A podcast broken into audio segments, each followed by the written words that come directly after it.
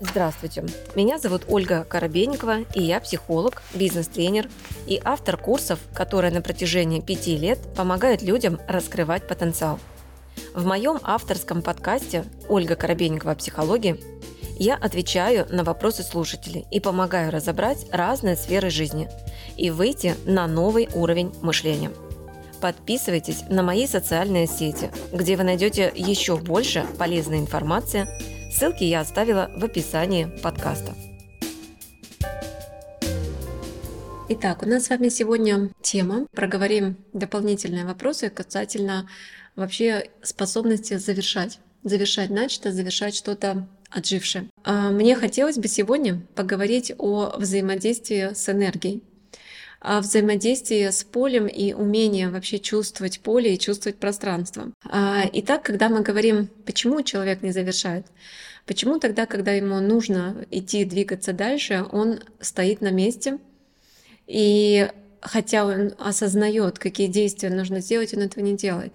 Чаще причина в том, что я не чувствую, верный ли это будет шаг. Другими словами, я не чувствую пространства. А если человек говорит, я не чувствую, я не понимаю, я боюсь неизвестности, я боюсь будущего, если он наполнен большим количеством страхов, причина одна.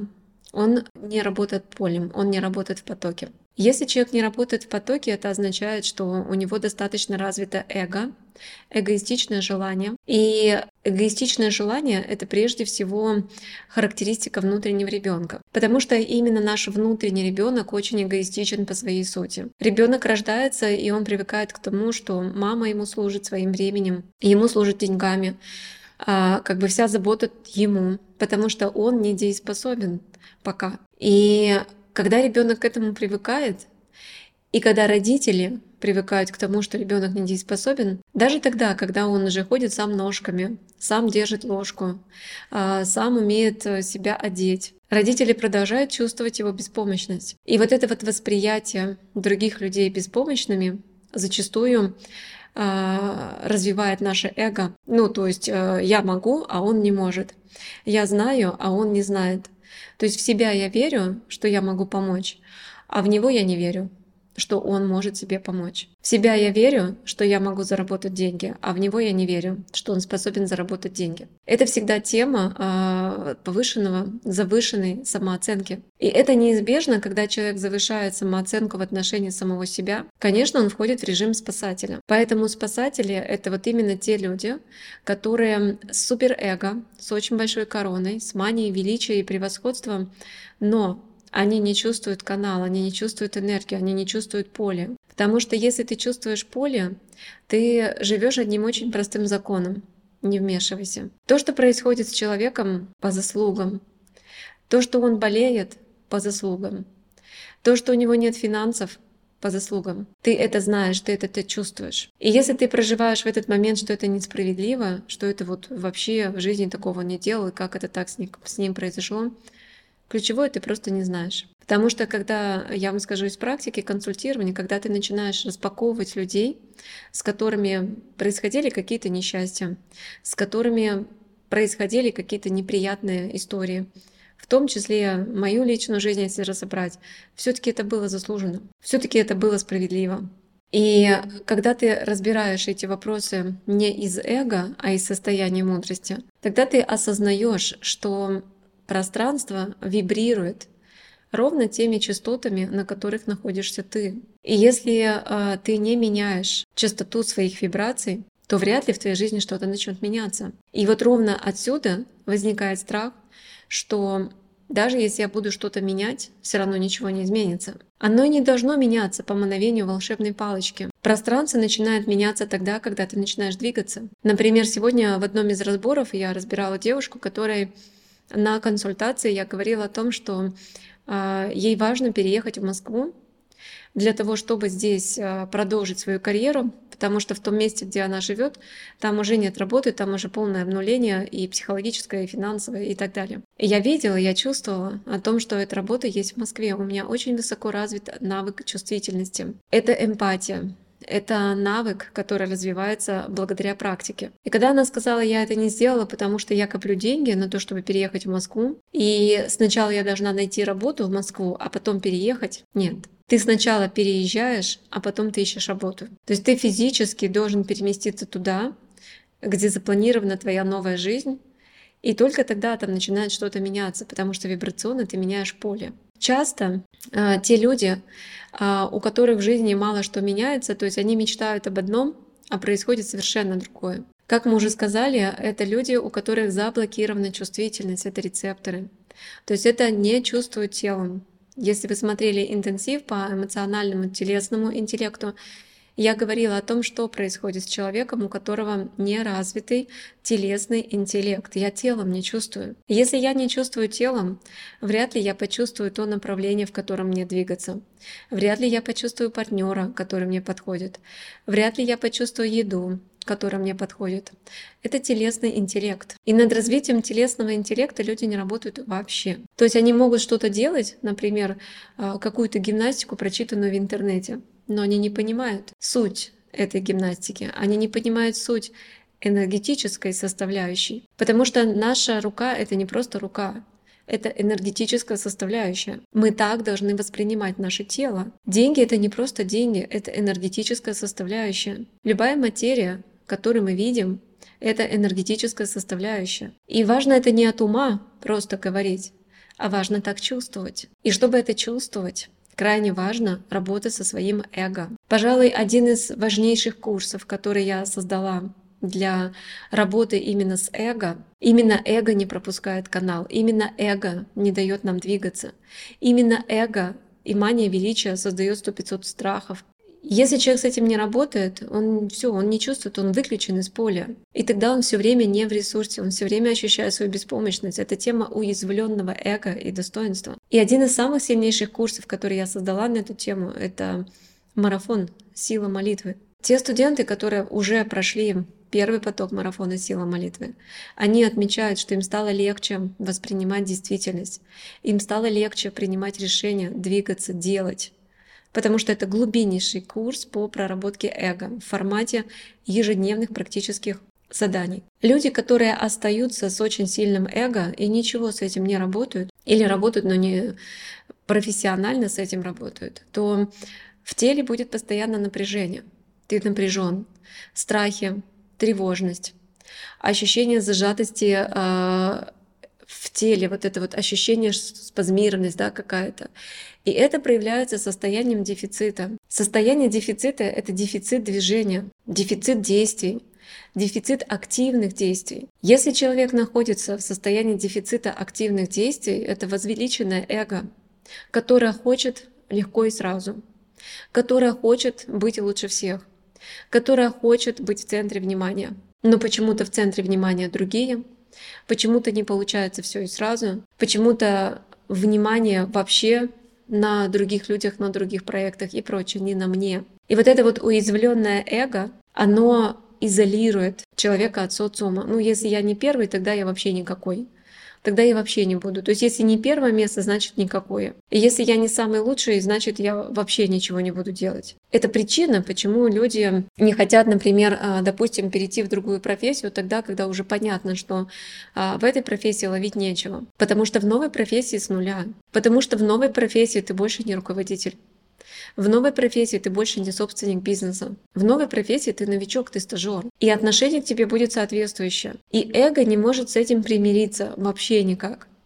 Этому эго легче оставить все как есть, оставить э, себя в должности руководителя в качестве пустышки. Что такое оставить себя в должности руководителя в качестве пустышки? Это когда качество моей работы никто не проверяет. Я просто сижу на этой работе уже 10 лет и уже замылился глаз у вышестоящего руководства, и я уже просто примелькался. А по факту никто не проверяет качество моей работы, никто не смотрит, насколько я эффективен. Мне просто платят деньги, как бы и ставят какие-то задачи, я полдня работаю, полдня валяюсь, и нормально. Но при этом нет никакой точки роста, потому что человек, который выбрал для себя а, как можно дольше оставаться в зоне комфорта, то есть пока тепленькое местечко я остаюсь, он выбирает деградацию, он теряет время, потому что он не развивает свои компетенции.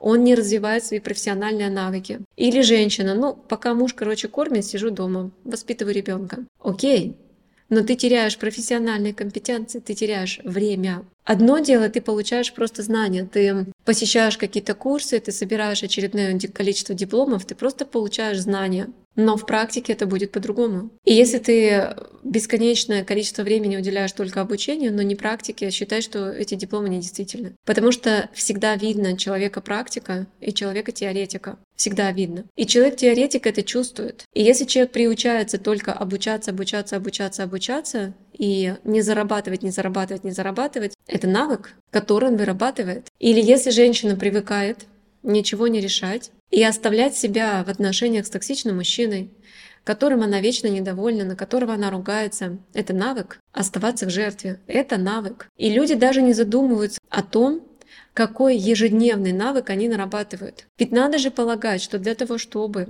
у тебя начали нарабатываться другие навыки, развить себе свободу, развить в себе ответственность, развить в себе состояние творчества, способность зарабатывать, это навык который нужно формировать на протяжении нескольких лет. Точно так же, почему нескольких лет? Ну, потому что ты же навык жертвы формировал там 30-40 лет. И если этому навыку 40 лет, то мы же понимаем, что навык чувствовать себя свободно, в потоке, все дела, ну как бы он не за один день встроится. Это навык, ежедневный, упорный труд. А с учетом возраста это еще тем более нужно приложить больше усилий. И это то, о чем люди не думают вообще. И чем больше человек не завершает то, что пора завершать, это навык. Не завершать. Это навык оставить все как есть. Это навык ставить многоточие вместо точки.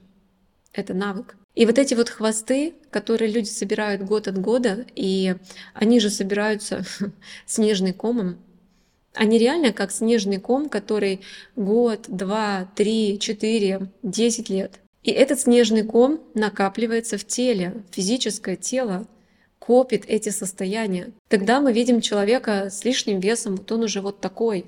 Он накопил себе болячек, потому что лишний вес — это огромное количество болячек.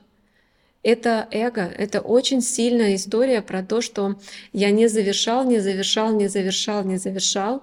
Я абсолютно духовно с собой не работаю. Я живу сугубо в материальном мире, я не делаю никакой духовной работы. Потому что человек, который делает духовную работу, у него не будет заболеваний, у него не будет вот этого связанного с весом, у него не будет связанного а, дисбаланса материального, духовного, у него не будет он делает духовную работу. И я сейчас говорю, а, марафон сила молитвы — это не про то, что встаньте на колени и молитесь. Хотя и это кому-то бы не помешало. Это больше о том, как усмирить свое эго, как вообще э, чувствовать себя в гармонии. Вот есть эго, наше желание, и есть пространство, энергия. И это не об очередном курсе манифестации желаний, где мы пишем записочки, отправляем эти фантики в небо, и происходит волшебство. И по нашим записочкам произошло то, как я хотел. Это снова удовлетворение эго. О чудо, Бог мне подчинился. О чудо, Бог сделал так, как я хотел. Я супер человек. Вот это делается в практиках манифестации желаний. Это делается. И это еще раз а, надевает корону. И это вообще ни разу не про духовность и не про духовную работу. Духовная работа, истинно духовная работа — это другое состояние, которое мы раскрываем на марафоне силы молитвы. Это состояние смирения. Это когда я развиваю в себе способность с миром принимать то, что происходит. Когда это происходит так, как я хочу, и тогда, когда это не происходит так, как я хочу, я одинаково воспринимаю эту реальность. И вот тогда это про духовность. И тогда это именно про духовность. И когда ты именно такое состояние развиваешь, тебе не надо писать списки желаний. Тебе не надо писать карты желаний. Тебе вообще ничего не надо это делать, потому что в тебе раскрывается ощущение состояния, какое-то внутреннее состояние изобилия. И вот именно когда человек творит из состояния изобилия, а не из состояния дефицита, преследуемого страхом, происходят те самые чудеса. Все начинает ускоряться. Возникает ощущение, что время начинает двигаться быстрее. То есть ты за одну единицу времени дел начинаешь успевать делать больше, чем ты делал раньше. И вот э, этот навык, он э, это прежде всего состояние, которое нужно натренировать. Поэтому марафон «Сила молитвы», он идет совместно с клубом телесно-духовных практик, где мы работаем тело, тело, тело. Энергия, энергия, энергия где я объясняю энергетическую составляющую руки, головы, глаза, глаз, абсолютно. То есть мы разго- разговариваем на языке энергии про органы, а не просто, что это рука, пальцы там и всякое разное. И вот именно такого восприятия людям катастрофически не хватает. И тогда они видят в материи просто материю, и люди стали материалистами. Они хотят только деньги, они хотят только клиентов, они хотят только славы, но это проживание в мире материи без энергетической составляющей. И даже если эта материя придет в жизнь, ты все равно не будешь чувствовать состояние спокойствия. То есть если ты не развил его до этого момента, вряд ли ты его здесь будешь чувствовать. Теперь у тебя будет страх потратить эти деньги, страх что-то купить, а вдруг завтра я не заработаю эту шальную сумму. Поэтому если случайно удалось заработать там, не знаю, x10, это не означает, что завтра будет то же самое. И человек это знает. И человек все время пытается овладеть законами. Да? Вас э, ловят на разных вот таких э, лендингах, вас ловят на э, маркетинговых инструментах, где вам обещают кратно увеличить доход, волшебно, быстро, что-то такое, и вы на это ловитесь. Но даже если одноразово это произойдет, на самом деле какой-то какого-то инструмента, работающего всегда, в плане приумножения дохода, манифестации мужчины или еще чего-то не существует. Просто не существует. Это неповторяемая история. И если шальное случайно что-то произошло, знаете, здесь прибыло, а там очень сильно убудет. Поэтому, когда такие шальные деньги приходят, всегда нужно задуматься на тему того, и что мне теперь придется за это отдать. И это тоже про закон баланса и равновесия, о котором я рассказываю. На марафоне силы молитвы и в клубе телесных практик мы тоже про это говорим. Потому что если а, прибыло, и вы ничего за это не делали, рано или поздно придется это делать. Например, я неоднократно встречала женщин, которые их длительное время содержат мужчину, и они как бы ничего не делают для того, чтобы это происходило. Это происходит легко и просто. И вроде бы все замечательно. Но вдруг мы видим 45, и у нее онка да, расплачиваюсь чем? Материей. Потому что я брала это просто так. Я миру ничего не отдавала. Теперь я буду отдавать деньги миру для того, чтобы он меня восстанавливал. Теперь я буду платить за свое тело, потому что я не вкладываюсь в душу. Я не вкладываюсь. И развиваются заболевания, которые не лечатся практически медициной. Чем старше мы становимся, тем меньше вероятности, что а, заболевания, которые активируются, они вообще подлежат лечению медициной. Все меньше и меньше. В молодом возрасте это еще более-менее работает, а в старшем возрасте нет. Потому что в старшем возрасте мы должны уже думать о душе. В старшем возрасте мы должны думать о контакте с энергией. Мы должны думать о более высоких категориях и лечиться чем-то более высоким, а не конкретно таблетками, антибиотиками или операцией. Это не исключает возможно, таблетки, антибиотики или операцию. Но это просто говорит о том, что все равно будет откат. Потому что болит душа. Прежде всего болит душа. И вот именно к душе человек обращается только тогда, когда все чаще и чаще не происходит так, как он хочет. Вот всю жизнь происходило, как я хочу. Вот мне приходят энергопрактики и говорят, о, я был таким магом, я был таким целителем, вы знаете, у меня все получалось, как я хотела. Вот я только подумала, и у меня все происходило. И почему-то это сейчас не работает. Я говорю, серьезно, прям все-все происходило. Или пару раз из ста у тебя это происходило, и ты записала себе, что ты великий богиня. Поэтому человек начинает осознавать присутствие нечто большего, чем он сам, только тогда, когда жизнь ставит его на колени. Крайне редко человек обращается к энергии, когда у него все хорошо. Но когда все плохо, он начинает обращаться за помощью в пространство, начинает заниматься практиками. И как только, и как только ему полегчало, он перестает это делать. И в этом суть.